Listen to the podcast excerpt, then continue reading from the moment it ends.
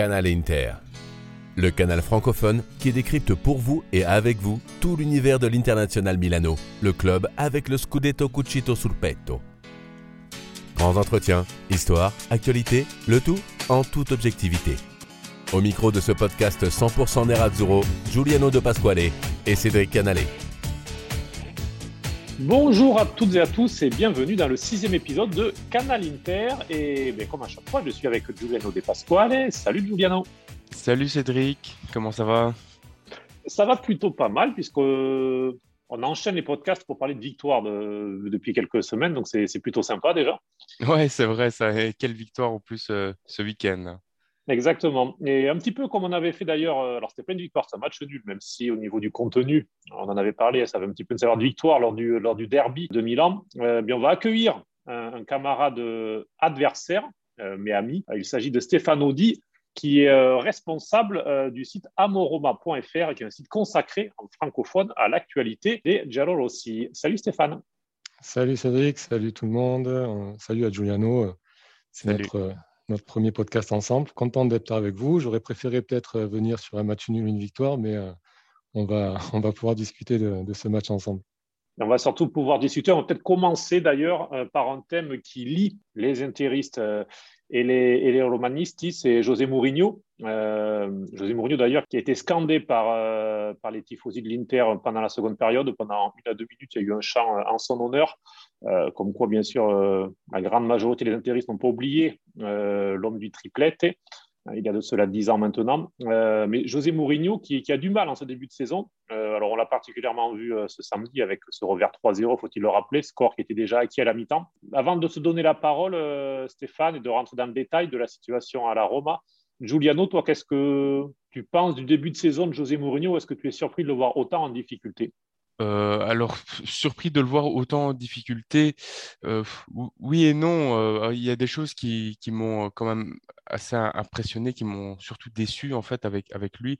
C'est bah, cette grosse défaite en, en Conférence League contre une équipe, avec tout le respect que j'ai pour cette équipe, je ne me souviens plus de son, nom pour dire. Bah oui, des, déceptions. Après, comme il l'a dit, avec un groupe comme il l'a, il peut difficilement faire plus. Euh, Mourinho, c'est plus euh, le, magicien euh, d'il y a 10 ans où il, pouvait, avec un, groupe solide, bah, faire des miracles. Ici, il a un, groupe assez modeste quand même avec la Roma, après, il l'a dit, pour moi, c'est une faute aussi de l'avoir dit il y, a, y quelques temps. je pense que c'était en Europe, après un match, il a dit Qu'est-ce que vous voulez que je fasse avec cette équipe? J'ai 13 joueurs au total. Bah, pour moi, c'est déjà une faute de, dire ce genre de choses parce que déjà, tu ne mets pas le groupe de ton côté, alors que justement, c'est sa force depuis tout le temps. Si on ne sait pas que c'est Mourinho qui est derrière cette équipe, bah, en fait, c'est la Roma euh, de chaque année. Il n'y a rien d'exceptionnel, il n'y a rien de plus, il n'y a rien de moins par rapport euh, aux saisons précédentes. Alors Stéphane, justement, par rapport à la saison précédente, il y a 8 points de moins par rapport à l'équipe de Fonseca. Alors, au niveau effectif, euh, on peut dire que c'est assez comparable. Alors, il n'y a plus Edith Zeko, bien sûr. On pourra aussi en reparler, puisque bah, il a marqué d'ailleurs à l'Olympico. Il, a eu des, il a eu des applaudissements, il a eu des sifflets, il a eu un petit peu de tout au niveau euh, traitement Edin Zeko euh, lors de ce match. Bon, alors, donc, il n'y a plus de Zeko qui, si la saison passée était moins un élément important, puisqu'il y avait notamment eu Sabrouille avec Fonseca. Enfin, ça ne s'était pas super bien passé, mais bon, c'était un élément important. Mais bon, pour le reste, c'est un effectif assez comparable. Il y a quand même eu des recrues qui ont un petit peu coûté. Hein. Euh, il y a Vigna comme latéral gauche qui est arrivé. Il y a Rui Patricio comme gardien à plus de 10 millions d'euros. Euh, il y a Shomorodov, bien sûr, qui est arrivé aussi. Enfin, voilà, c'est quand même des joueurs euh, assez coûteux lors, du, lors du mercato qui ont été choisis a priori ensemble par Thiago Pinto, le directeur sportif, et par José Mourinho. donc Stéphane, toi, est-ce que tu comprends que José Mourinho soit aussi en difficulté? Comme disait Giuliano, est-ce que c'est peut-être pas juste qu'il est maintenant un entraîneur normal, non plus spécial? Je pense qu'il y, a beaucoup, beaucoup de choses à prendre en compte. Je pense que Mourinho, il arrive, donc il y a une nouvelle direction, donc le, club a été repris. Il y a un nouveau directeur sportif. Il arrive dans un groupe où il y a, pratiquement, avec les retours de prêt, il se retrouve au mois de juin avec, euh, au mois de juillet avec 40 joueurs, je crois. Donc il fait un tri euh, là-dessus. Euh, il met pratiquement 15 joueurs de, côté en leur disant qu'il faut qu'ils trouvent des, portes de sortie. Donc il y avait Kluivert, les Pastore, Juan Jesus, Antonucci, Coric, Olsen, il y, a, beaucoup, beaucoup de monde. Et au final, le, gros du travail du mercato, c'était justement de placer tous ces joueurs. Et ils y sont plutôt pas trop mal arrivés parce qu'il nous reste aujourd'hui que Fazio et Santon, qui n'ont pas souhaité partir et qui, qui préfèrent rester, rester à l'écart du groupe en touchant leur salaire plutôt que, qu'à trouver un autre club. Ils ont dégraissé. Au niveau des recrues qu'il a fait, donc la, vraie demande de Mourinho, c'est Rui Patricio, puisque Paul Lopez ne, ne faisait pas l'affaire. Et au final, si on regarde par rapport au prix payé par Rui Patricio, l'obligation d'achat de Paul Lopez va pratiquement, enfin, va rembourser l'achat de Patricio. Donc, c'est, je pense qu'on gagne en qualité sans que ça coûte d'argent au final sur le gardien. Et ensuite, comme, il aime le dire euh, assez souvent, c'est un mercato de, réaction. C'est-à-dire que Vigna, il est là pour combler la, la blessure de Spinazzola, mais au final, tu ne gagnes pas en qualité. Shomurodov a été acheté euh, alors que Dzeko devait encore rester, puisque Dzeko est encore là à quelques, à quelques jours du début du championnat. Donc Shomurodov est arrivé pour être le vice Dzeko pour préparer l'avenir. Sauf qu'il arrive, au final, Dzeko s'en va et ils sont obligés de se rabattre sur, euh, sur un joueur pour le remplacer au dernier jour du mercato et ils font, ils font Abraham, donc qui coûte, euh, qui coûte 40 millions d'euros, mais avec un, étalement sur 5 ans, un jeune joueur. Donc, ce n'est pas non plus une mauvaise affaire, mais ça, on ne gagne pas en qualité non plus parce que le Abraham d'aujourd'hui ne euh, fait pas plus que le Dzeko d'il y, a, six mois à la Roma. Donc, on ne prend pas en qualité. Donc, donc, au final, au niveau du mercato, on ne renforce pas l'équipe. On remplace les absences, mais on ne renforce pas. Et en plus, il, il, devait prendre également un milieu de terrain et un latéral droit, parce que le latéral droit, il y a uniquement Karsdorp. Et ensuite, il y a le jeune Reynolds, l'américain, mais qui, euh, qui aujourd'hui n'a pas le niveau pour jouer. Donc voilà, il se retrouve en début de championnat avec une équipe où, comme il dit, il y a 13-14 joueurs où quand tu fais une rotation, tu ne perds pas en qualité. Et ensuite, ben, si tu fais rentrer d'autres joueurs, tu sais que obligatoirement tu vas perdre en qualité. Et, euh, voilà, donc euh, donc c'est compliqué pour lui à, gérer. Euh, il faut rappeler aussi que dès le, début du championnat, quand ils font une série de victoires, lui, il dit on fait des victoires, mais on a un groupe fragile, jeune, on va construire sur deux ou trois ans. Donc, on vise la quatrième place et pas plus. Donc voilà, les victoires, c'est bien, mais euh, attention. mais par contre, dès qu'il y a une défaite, ben, il dit la même chose. Il dit ah oui, mais nous, on est là pour jouer la quatrième place. On a un parcours assez long. Donc voilà, c'est compliqué. Et, ce qu'il faut comprendre à Rome, c'est que hum, alors il y a, vraiment deux, côtés à Rome. Euh, les supporters et le club sont vraiment à fond derrière Mourinho. Donc, euh, tu as pu le voir au stade samedi. Donc, on, est sold out à 49 000 personnes. La, la courbe à sud chante toute la deuxième mi-temps à 3-0. Euh, jamais Mourinho est, euh, sifflé. voilà, tout le monde est derrière lui.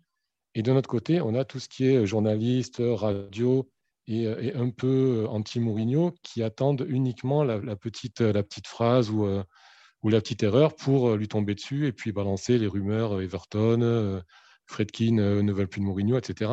Par contre, à Rome, on sent que tout le monde est derrière Mourinho. On sait que le, parcours va être long et, que cette année, ben, l'équipe qui commence là, c'est une équipe très fragile. Et, on l'a vu par rapport à. On va revenir après par rapport au match. Mais par rapport au match, il joue dans un système qu'il n'aime pas, parce qu'il n'aime pas jouer à trois défenseurs ou à cinq en, phase défensive. Il préfère jouer à quatre. Euh, il, il, manque quatre ou cinq titulaires. Donc voilà, c'est assez compliqué. Il fait avec ça. Dernière chose sur Mourinho, moi, ce que, ce que j'aime, c'est que. Alors, il crée des polémiques par rapport à ses phrases d'avant-match ou d'après-match. Mais pour moi, c'est fait exprès, et on en avait déjà discuté, c'est un paratonnerre. C'est-à-dire qu'en faisant ça, il va attirer l'attention sur lui, toutes les critiques sur lui, et on va laisser de côté euh, Zagnolo qui ne euh, fait pas de passe ou euh, Abraham qui rate tous ses tirs. Donc voilà, il, a tout ce travail-là où il encaisse pour tout le monde. Pour moi, aujourd'hui, il n'est pas remis en cause au niveau des supporters de la Roma qui sont à Rome et, du club. voilà, on travaille ensemble. Par contre, voilà, tout ce qu'il y a autour, là, c'est plus compliqué. Est-ce que tu, dirais que justement, il y a deux extrêmes du coup avec Mourinho? Tu disais, il y a les supporters qui euh, sont d'accord avec tout, qui euh, sont à fond derrière lui sans se poser de questions. Et de l'autre, tu as les, médias qui, justement, c'est Mourinho, donc ils veulent euh, lui taper dessus. Est-ce que du coup, les, les deux camps ne seraient pas en dehors de la réalité où il faudrait peut-être prendre un peu plus de recul sur le personnage et se concentrer sur l'entraîneur et sur ce qu'il fait justement. Est-ce que ça ne lui porte pas préjudice d'être Mourinho et du coup ça, fausse un peu les analyses des deux camps? Euh, alors, je pense au début, oui, par rapport aux supporters, ben, il y avait le nom Mourinho qui arrivait, c'était quelque chose de d'impensable. On l'a vu, on l'a vu lors de l'annonce d'ailleurs, ça, ça fait un. C'était incroyable au niveau médiatique, au niveau sur les réseaux sociaux, c'était incroyable. L'annonce de Mourinho à la Roma, ça a fait quelque chose d'incroyable. C'est ça, ouais. Et du, coup, il y a peut-être eu ça au début, parce que ben, c'était le nom Mourinho, donc quoi qu'il dise, quoi qu'il fasse, les supporters étaient derrière lui. Mais euh, non, là, je pense que les, supporters sont, à Rome, les supporters romains sont, sont critiques sur certaines choses mais font confiance au, projet, au projet qu'il propose, parce qu'il euh, dit que voilà, il a, prévenu que la première année serait compliquée. S'il peut accrocher une finale de Copa ou, euh, une Ligue des Champions, c'est très bien, mais que la, vraie saison, ça sera l'année prochaine, avec le recrutement qui, sera justement pour augmenter la qualité de l'équipe et euh, le retour des blessés comme Spinazzola, etc. Donc, je pense qu'au niveau des supporters, ils sont, sont pas très loin de la réalité. au début, ils ont jugé uniquement l'homme parce qu'il avait un nom, donc tout ce qu'il disait, c'était bien. Aujourd'hui, ils voient les qualités, ils voient les défauts, mais ils font confiance au projet. Par contre, au, niveau, euh, au niveau radio, média euh, et, un peu anti-Mourinho, c'est justement l'inverse. C'est qu'on on, se tait et on attend la, on attend la moindre petite chose pour, pour tomber dessus et pour faire des gros titres. on en avait déjà parlé, mais après, euh, Rome, c'est assez particulier. On a, on a, un journal, le Romanista, qui est uniquement dédié à la Roma. Je crois que c'est le seul journal mmh. mondial qui est dédié uniquement à un seul club. On a des radios qui diffusent 24 heures sur 24 des infos sur la Roma. Euh, il y a des médias de, partout, des télés, etc. Et, euh, ben, le but, c'est de, capter l'auditeur. Donc, euh, dès qu'on peut faire des gros titres, on ne se gêne pas. Et il y a, enfin, voilà, moi, je vous l'ai dit tout à l'heure, je ne suis, pas journaliste, je ne suis pas un professionnel là-dedans. Mais aujourd'hui, pour moi, il y a 90% des choses que j'entends ou que je vois à Rome qui sont fausses. Donc, il faut prendre les 10% restants, les vérifier et travailler avec ça. Mais voilà, il y a tout un environnement comme ça qui est anti-Mourinho et qui, du coup, euh, à chaque fois qu'il y a une petite défaite ou quoi, ben, ça remet tout en question. Mais pour revenir là-dessus, à, Rome, euh, moi, je ne vois rien de spécial. Il n'y a pas de banderole anti-Mourinho. Tu voir des banderoles anti-Fonseca au bout d'un moment, quand ça ne fonctionnait plus. Enfin voilà, tout est assez calme au niveau de Rome, sauf au niveau des médias où à chaque fois, c'est l'embrasement à chaque fois qu'il y a une défaite.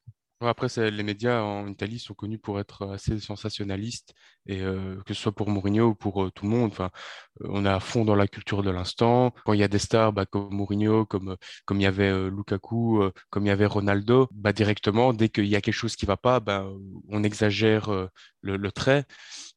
Et je pense que c'est pour Mourinho, mais c'est aussi pour d'autres. Et je pense que le problème, c'est dans la presse en général en Italie, qui est un pays, malheureusement, où on fait de, gros titres assez vite. La seule différence là-dessus, c'est qu'avant, les, euh, les, supporters suivaient assez le, courant des journaux. C'est-à-dire que bah, quand Fonseca était un peu remis en cause par les journaux, les supporters suivaient avec des banderoles, etc. Aujourd'hui, les supporters de, à Rome se sont détachés de ça. Et il y a même des, euh, banderoles anti-médias qui, qui, se font en disant, euh, voilà, nous, nous, on sait, nous, on voit ce qui se passe. Donc, attention à ce que vous écrivez, parce que nous, nous on connaît la vérité. Donc, tu vois, il y a un peu cette séparation qu'il n'y avait pas avant. Avant, tu pouvais l'avoir pendant un ou deux matchs, mais après, les supporters se rattachaient vite aux, journaux en disant ouais, peut-être qu'ils ont raison, peut-être qu'il faut virer l'entraîneur, etc. Aujourd'hui, il y a vraiment cette séparation et on sent vraiment qu'il y a un côté les supporters et un côté les médias enfin, qui sont un peu en dehors et qui, pour qui c'est un travail. Et puis ben, d'ailleurs, la, communication de Mourinho, bien sûr, depuis des années, on l'a vu euh, en Italie il était à l'Inter, on l'a vu en Espagne au Real, on l'a vu en Angleterre euh, lors de ses passages dans les nombreux clubs, c'est toujours aller au clash lorsque ça ne va pas. Tu le disais, Stéphane, aussi pour, alors pour protéger son groupe, pour être le paratonnerre, mais on le voit, il n'est pas venu en conférence de presse avant le match. Euh, après le match, il n'a pas répondu aux questions de la télé, clairement. Euh, donc on le voit aussi, il est là-dessus et toujours dans ce côté confrontation qui forcément crée aussi, crée aussi un petit peu des étincelles. J'ai assisté à une conférence de presse de, fin de match. Euh, je ne sais plus le match lequel c'était. Le, problème, c'est que c'est ce qu'a dit Mourinho l'autre jour. S'il fait une conférence de presse avant le Roma Inter, il y a 9 questions sur 10 qui vont être par rapport à son sentiment de, retrouver l'Inter, euh, etc. Et on ne va pas parler du jeu. Et en fait, le problème, c'est que sur les conférences de presse, en avant-match, on ne parle pas du match. On parle toujours des rumeurs, de Zagnolo. Donc, toutes les questions sont en dehors du match. Et souvent, ben, après le match, c'est la même chose. On va parler d'autre chose. Et quand on parle à Mourinho, quand un journaliste va, poser une question à Mourinho, il va toujours chercher quelque chose pour, euh, pour avoir la question qui va, voilà, qui va créer un gros titre. Donc voilà. Après, je, comprends un peu son, sur l'avant-match de ne pas avoir répondu. Euh, sur les après-matchs, ça fait deux fois, au Genoa aussi, je crois. Il ne euh, répond pas aux questions, il donne lui son avis, son analyse du match mmh sans répondre aux questions. Et pour avoir été sur une conférence de presse d'après-match, c'est assez tendu parce que les, les, journalistes veulent poser des questions et une fois, que le, une fois que la conférence est terminée, tout le monde pose sa question pour essayer d'avoir un petit mot de Mourinho. De Mourinho. Mhm. Tout le monde essaie de le titiller pour qu'il craque un petit peu et qu'il lâche une info. Donc voilà, c'est assez tendu euh, en ce moment. On va passer au match plus en détail, ce Roma-Inter. Euh, la Roma donc, qui s'est présentée avec cinq défenseurs, euh, dont quatre axiaux, au début du match, donc avec Ibanez dans un rôle inédit de de piston droit dans ce match. Kumbula qui a été relancé dans l'axe. C'est une équipe donc assez défensive, on peut le dire. une équipe de la Roma qui très rapidement a, été en souffrance, face à l'Inter, qui avait son équipe type. Il manquait seulement Stéphane De. Depuis qu'il est absent, il n'y a quasiment que des clean sheets. Donc finalement, ça, ça se passe bien au niveau de, la défense de, l'Inter. Il y a une rotation entre D'Ambrosio et Di Marco qui, qui viennent s'intégrer, et Ranocchia qui se sont intégrés euh, dans, la défense à 3. Euh, Giuliano, est-ce que tu as été surpris de voir l'Inter aussi dominante et surtout aussi euh, sereine et aussi ben, patronne du terrain dès les premières minutes d'entrée à l'Olympico bah, Pas du tout, parce que c'est dans la, continuité de, de, ce que Inzaghi propose depuis le début de la saison. On l'a encore vu ici. Ben, l'Inter, euh, offensivement, euh, très bien organisé. Le, jeu euh, est magnifique. Le deuxième but, donc, qui est inscrit par Dzeko, la construction, vous, avez sûrement vu la vidéo passer si vous n'avez pas vu le match. la construction avant le but, elle est incroyable. Il y, a, il y, a, 15 passes, il me semble, juste avant. c'est vraiment l'Inzaghi Ball de, cette année et qui fonctionne super bien. Et ça a été le cas ici contre la Rome, mais ça a été le cas contre le Real, ça a été le cas contre Milan, contre l'Atalanta, contre la Juve. Sauf qu'ici, bah, les occasions euh, ont été concrétisées. C'est la seule différence. Sinon, pour moi, au niveau du jeu, j'ai pas du tout été surpris parce que c'est exactement ce qu'on propose depuis euh, le début de la saison. Et après, bon, euh, c'est 0-3 à la mi-temps, donc forcément, deuxième période, on, peut on peut un peu lâcher du lest et plutôt gérer la partie et je pense que l'équipe l'a bien fait. Après, il y a juste eu euh, euh, ce, but mirage de Zagnolo. Je pense que tout le monde est tombé dedans. Est-ce que vous, au stade, est-ce que vous êtes tombé dans le piège du coup de ce but de Zagnolo où euh, il y a même des commentateurs hein, qui ont dit mm. qui ont célébré le but qui ont qui l'ont annoncé mais en fait non pas du tout ils l'ont envoyé sur le filet extérieur moi, effectivement, d'où j'étais placé pendant 10-15 secondes, je crois au but. Euh, j'étais positionné de façon euh, latérale, mais à côté du but d'Andanovic plutôt. Donc c'est vrai que du côté du filet où le ballon semble rentrer, donc pendant quelques secondes, je n'ai pas compris. Et quand je voyais la réaction des joueurs de l'Inter, je ne comprenais pas non plus. Je me disais pourquoi ils sont aussi sereins? Et voilà, donc c'est vrai que c'était assez bizarre, mais euh, c'est vrai que ça a été le moment un petit peu chaud du match euh, qui aurait peut-être pu un peu relancer le suspense. D'ailleurs, euh, Stéphane, est-ce que toi tu as vu le but? Et petite question sur Zagnolo, au-delà de ce match-là, lui aussi il a un petit peu de difficulté en ce début de, saison. Il n'a toujours pas marqué. Il est un petit peu dans le dur après son retour de blessure. Zaniolo, pour moi, il veut, il veut, il veut trop en faire. C'est-à-dire qu'il revient mm. après deux ans de blessure, il, euh, il est plein d'énergie, il est jeune, il a, il a envie. Et, euh, et, souvent, Zaniolo, c'est très fort jusqu'au moment d'être décisif, donc soit de faire de la passe, soit, soit de conclure. Et, là, il se trompe parce qu'il veut, il veut toujours faire le, le pas de trop, le, geste de trop. Donc c'est compliqué. Moi, il y a des matchs où je préfère Carl Perez par rapport à la construction parce que, parce que voilà, mais après, Zaniolo, c'est un impact physique. Dans, le système en, 3-5-2 dans, lequel joue, euh, joue Mourinho en ce moment, bien que ce soit un système qu'il n'apprécie pas, parce qu'il est plus dans un 4-2-3-1 habituellement, même avec la Roma, dans, ce 3-5-2 avec Zagnolo aux côtés de Abraham, on a trouvé que c'était intéressant dans l'impact physique. Mais voilà, il y a trop de fois où il doit faire la passe et euh, il ne fait pas la passe. Mais voilà, c'est compliqué. moi, j'ai l'impression qu'il veut trop en faire. Il veut toujours trop en faire. Et d'ailleurs, les, deux fois où il est, il est resté sur le banc, euh, quand il est revenu, on a senti qu'il qui, euh, qui prenait le match autrement. Voilà, ça a été mieux. Mais le problème, c'est que voilà, il sent que l'équipe est, euh, pas là, qu'il a besoin de mettre des buts, et lui veut toujours euh, être à 150%. Et souvent, quand on veut, veut trop en faire, ben, on, se trompe assez facilement. Est-ce que tu été surpris de voir une équipe aussi défensive au début, Stéphane, de, la Roma et, surtout, moi, ce qui m'a marqué, c'est que ben, je n'ai pas senti de, révolte, en fait.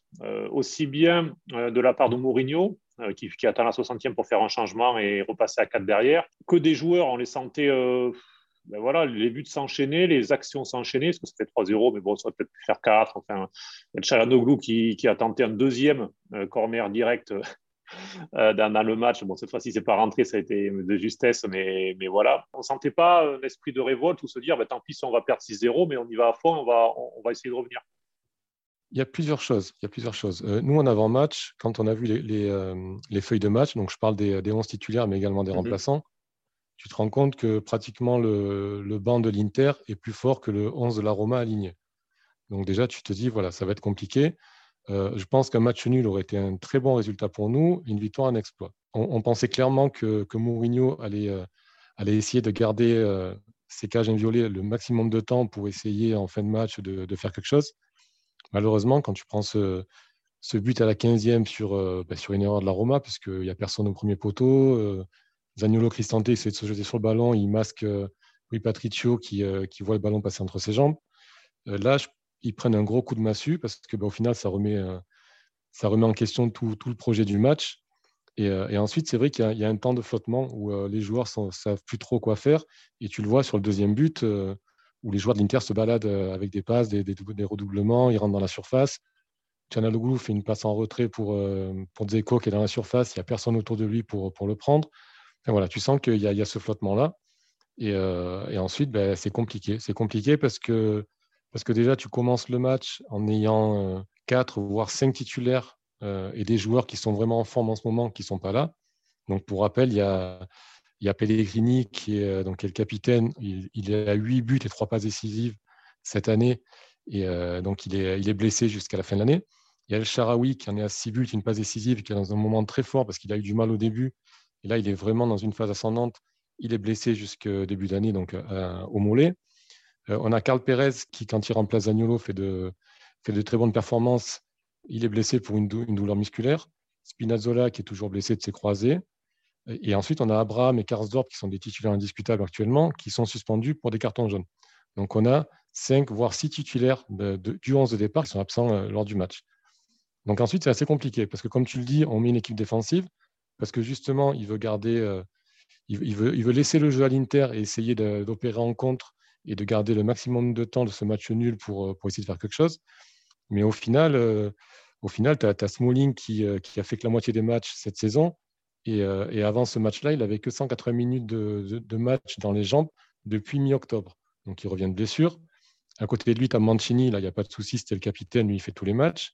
Kumbula, c'est un remplaçant qui se retrouve titulaire dans la, dans la défense à 3. Kumbula, c'est son cinquième match de la saison et il n'a jamais joué un match entier. Donc là, il est titulaire. Ensuite, à Vigna qui revient d'une déchirure au, abducteur. Euh, Vigna avait 19 euh, minutes lors des quatre derniers matchs de, temps de jeu. Et de l'autre côté à droite, nouveauté, tu as Ibanez. Ibanez qui est un défenseur central plutôt côté gauche, qui des fois dépanne quand Vigna est absent. Et là, on le met à la place de Karsdorp en, en défenseur droit, enfin latéral droit, alors qu'on sait que c'est un joueur qui n'est pas du tout rapide, euh, qui n'est pas offensif, et, et Perisic s'est régalé tout le match avec Ibanez euh, de son côté. Justement, Inzaghi qui a bien préparé son match. Alors certes, il y avait des circonstances euh, pour simplifier, tu le rappelais, tous ces absents et cette composition, mais c'est vrai qu'on a vu euh, l'Inter vraiment jouer. Alors, l'Inter attaque un peu plus à gauche qu'à droite cette saison, alors que l'an dernier, c'est le contraire. Hein. Avec Hakimi, le jeu de, de l'Inter au niveau offensif, au niveau contre, était beaucoup axé sur, sur Hakimi Barella à droite. Euh, cette saison, c'est beaucoup plus équilibré. Et là, on a vu, c'est vrai, le, triangle Bastoni, Perisic, Chalanoglu très actif. Bastoni qui d'ailleurs fait une passe décisive magnifique sur le troisième but pour, pour Dumfries. Il est en position de, d'ailier gauche, Bastoni sur, sur l'action. On a vu cette zone-là vraiment très active ben, pour être sur Ibanez parce qu'effectivement, c'était le, le, point faible euh, de l'équipe. Euh, Giuliano, là-dessus, on peut le dire aussi, il nous a dit a bien préparé son coup et il faut ben, voilà, noter ses mérites. Oui, bien sûr. Il a, bah, après, la différence, c'est que par rapport à la, Roma, comme on l'a dit au, début, bah, c'est que Inzaghi, lui, il a, il a un banc assez bien fourni. ici, on avait des, des absences, surtout en défense. tu l'as dit de Vrij, mais on avait aussi Darmian, mm. bon, bon, Kolarov, ça compte pas. Mais ici, on a, mine de rien, on a, on a utilisé ben, D'Ambrosio, alors que sur les quatre derniers matchs, donc où De, de n'était pas là, on a utilisé au début Ranocchia, puis on a utilisé Di Marco. Cette fois-ci, c'était euh, D'Ambrosio, c'est ça. Mhm, et, euh, et donc, ça, ça, ça, fonctionne en fait. Et euh, après, oui, au niveau de la, de la tactique, depuis le début de la saison, comme je l'ai dit tout à l'heure, bah, l'Inter est, hyper efficace, c'est joué, ils ont compris euh, la mécanique euh, d'Inzaghi. Euh, et c'est aussi, tu l'as dit, on, joue plus du côté gauche parce que bah, Perisic, c'est de, ouais, devenu le joueur le plus offensif. Et puis de l'autre côté, Dumfries, il est encore en phase d'apprentissage. ce but qu'il inscrit est super important pour la confiance. Mais après, oui, voilà, au niveau de, la force, la, la, balance penchait plutôt du côté de l'Inter. Et au niveau de l'organisation, je pense qu'il n'y avait pas quelque chose de bien particulier, de bien ciblé euh, par rapport à la Roma. Euh, l'Inter a fait, euh, son jeu et c'est passé bah, grâce aux individualités, grâce à la connaissance de la stratégie. Et, simplement, alors que en plus, on ne l'avait pas spécifié au début, mais c'était Correa qui, qui, a joué et pas Martinez. Donc, ça, on, on, se retrouve avec un, un, remplacement, un remplaçant qui n'est pas toujours brillant depuis le début de la saison. et pourtant, bah, ça, a été euh, très bien. Quoi. Il, a, il a très bien joué. Effectivement, Lotaro qui avait une petite, euh, petite alerte musculaire euh, veille de match et puis du coup, Inzaghi qui s'est permis le luxe de ne pas utiliser Lotaro Martinez sur le match. là aussi, quand on voyait par rapport au ban de Mourinho, effectivement, voilà, on voit la différence. D'un côté, un entraîneur qui peut se permettre de laisser Lotaro Martinez ou Gagliardini sur le banc.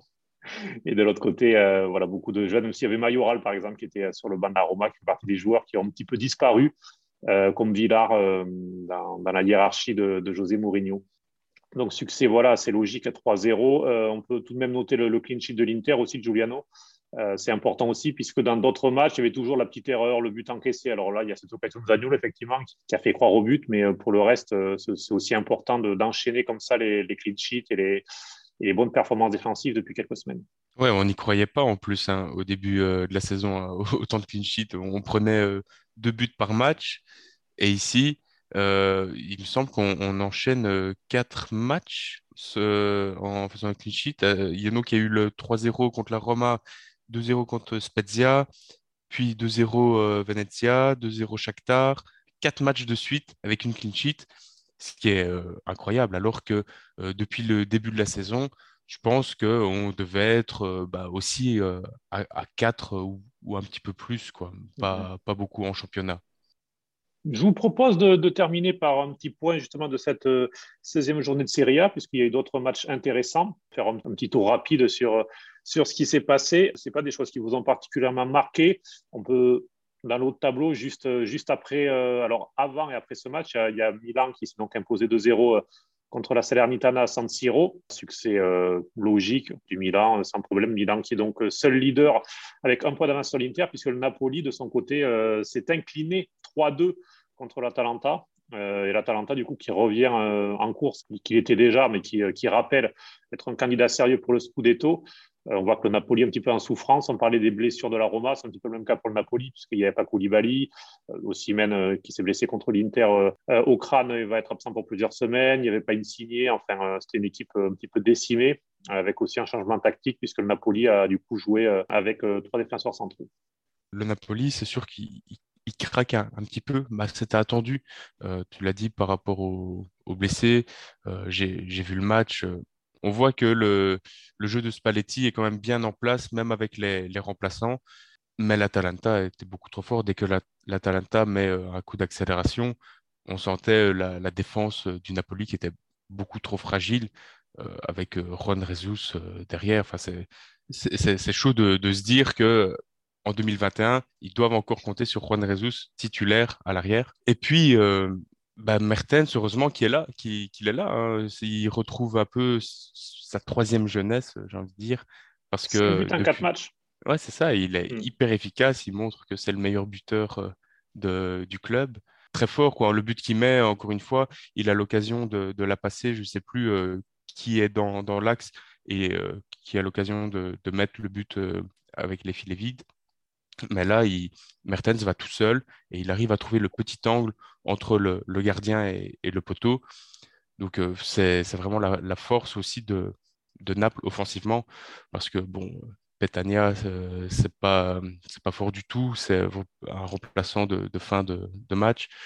Politano, ça reste Politano. Il est capable de coups d'éclat, mais ça reste rare. Après, c'est difficile aussi sans Fabien Ruiz.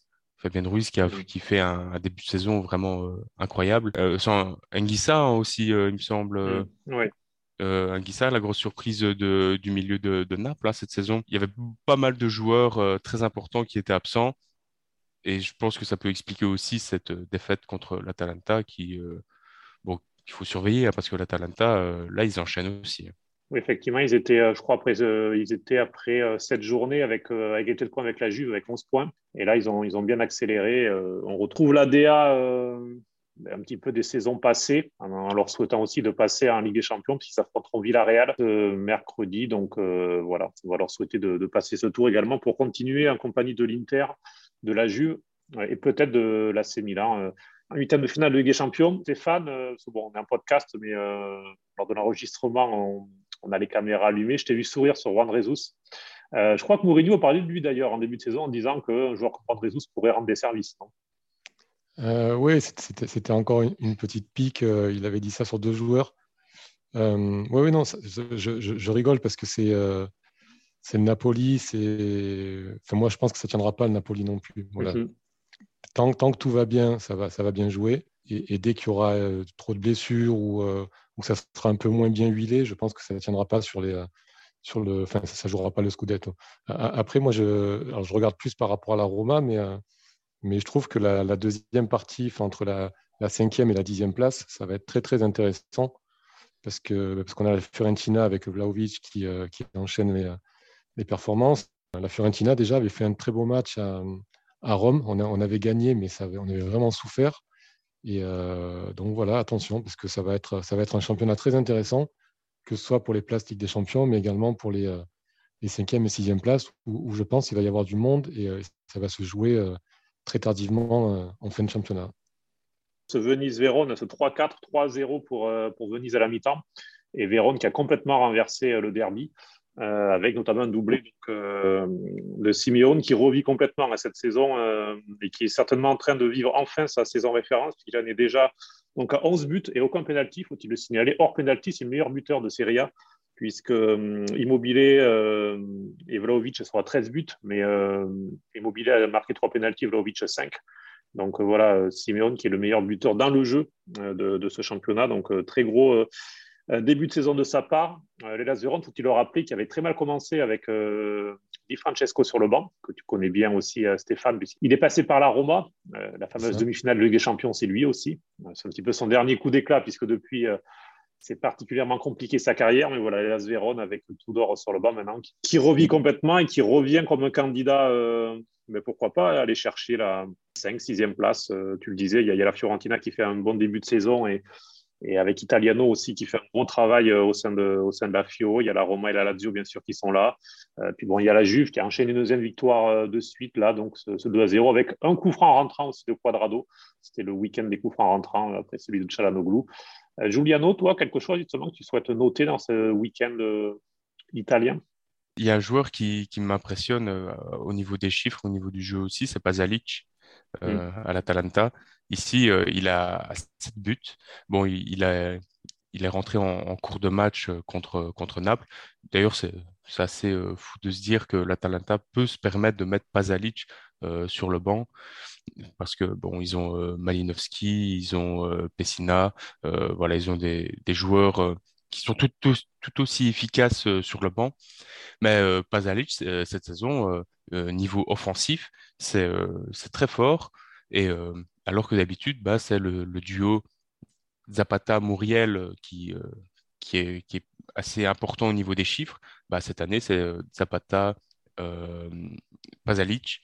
Donc, je pense que c'est un, joueur qu'on a beaucoup sous-estimé ces, ces, dernières saisons. L'année passée, il n'était pas forcément mis autant en valeur.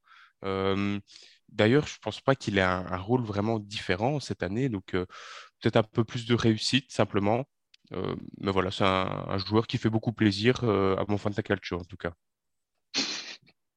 Effectivement, c'est vrai que son triplé là, milieu de semaine euh, a, fait, a dû ravir pas mal d'entraîneurs du, du Fantacalcio sur le Genoa, puisque début compliqué pour Tchevchenko sur le banc. Bon, alors, on va dire qu'on n'est pas forcément surpris. D'ailleurs, son premier match était contre la Roma, il me semble, Stéphane.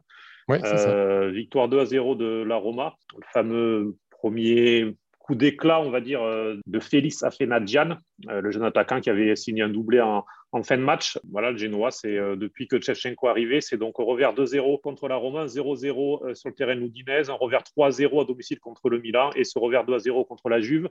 Alors bon, on vient de citer les matchs, le calendrier était quand même assez compliqué. il le sera encore, puisqu'il y a encore la Lazio et l'Atalanta avant les fêtes. On ne va pas condamner Shevchenko. bien sûr, hein, il est à peine arrivé, il n'a pas construit l'effectif.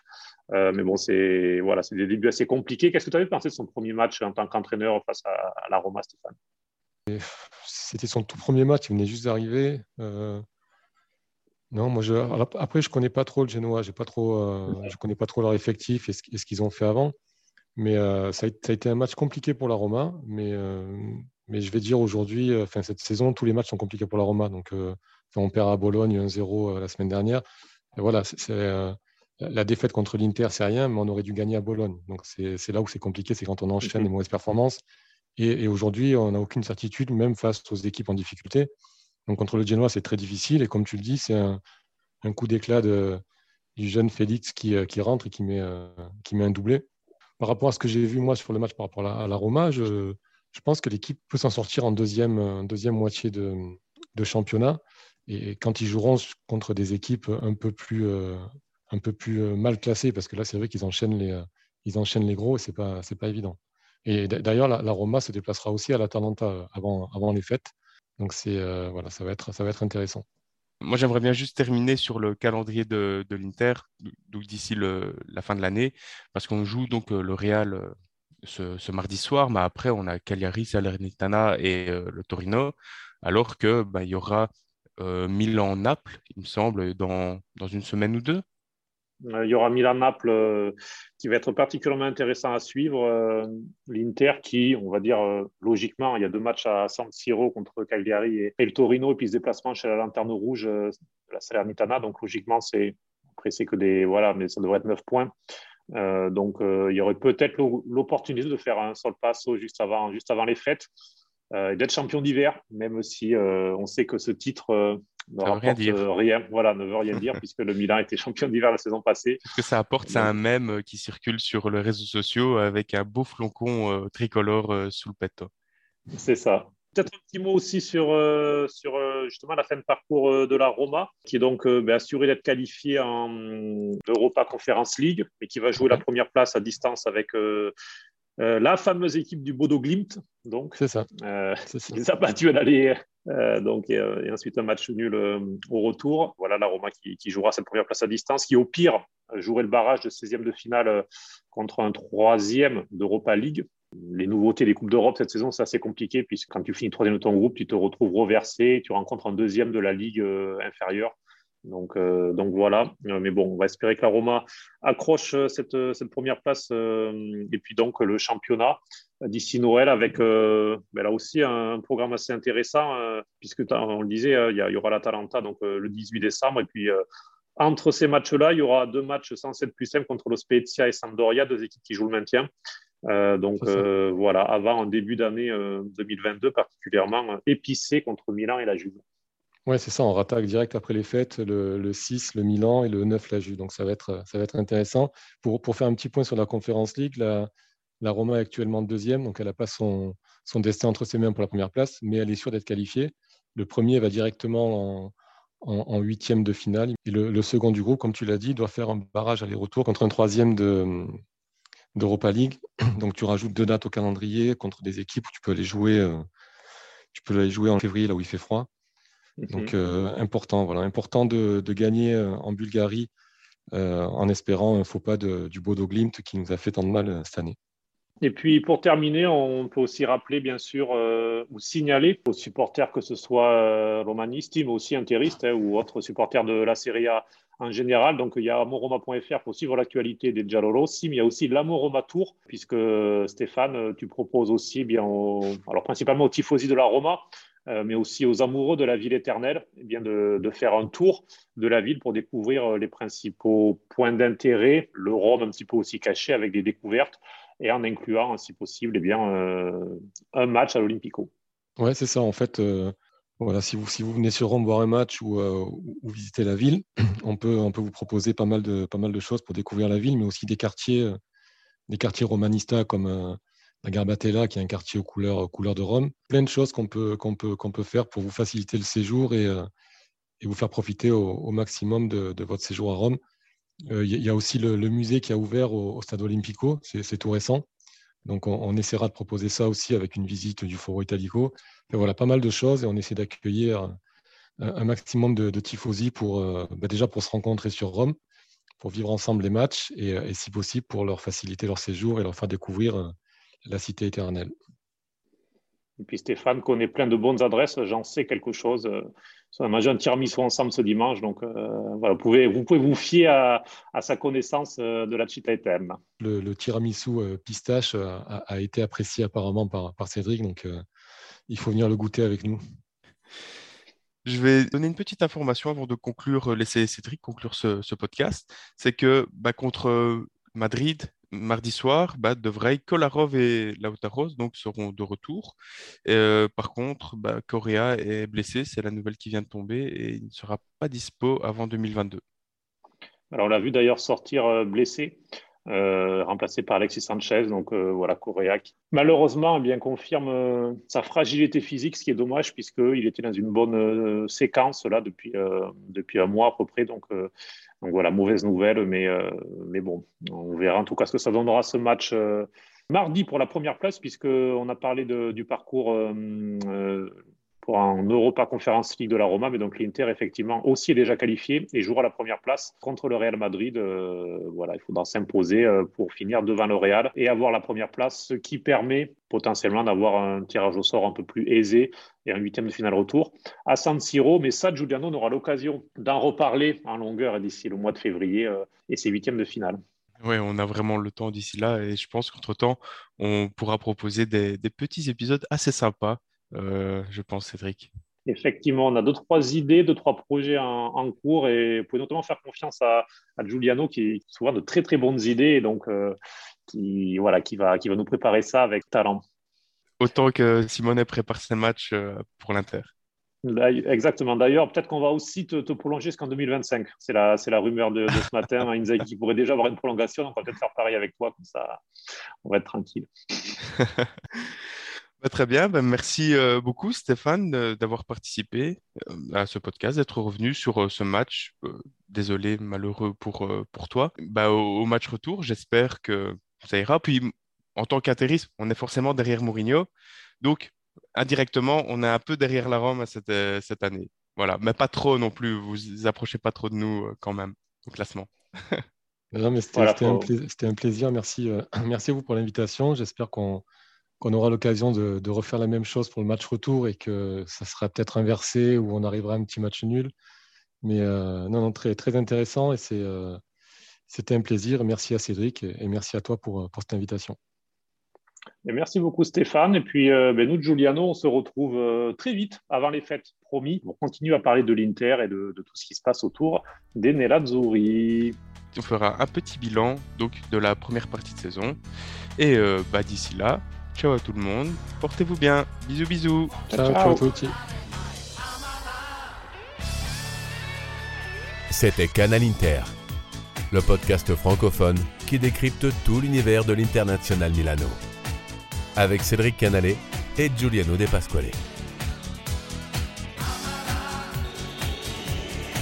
calcio d'angolo, palla in mezzo! 1-0 Sharanoglu da calcio d'angolo. Va a festeggiare sotto il settore ospiti. Scambio con Cialanoglu Correa. Altra giocata Cialanoglu la mette in mezzo il destro. 2 a 0 azione strepitosa conclusa da Edin Dzeko. L'azione perfetta dell'Inter. La qualità del possesso palla. Che gol bellissimo. E poi la freddezza di Edin Dzeko. Gol bellissimo gol bellissimo. Veramente qui abbiamo visto tutta la qualità dell'Inter e dei suoi giocatori. Bastoni col tocco dentro! Dumfries! Per il 3 a 0 sbuca alla grande. Salva il gol del 2 a 1 e un minuto e mezzo dopo fa 3 a 0 proprio lui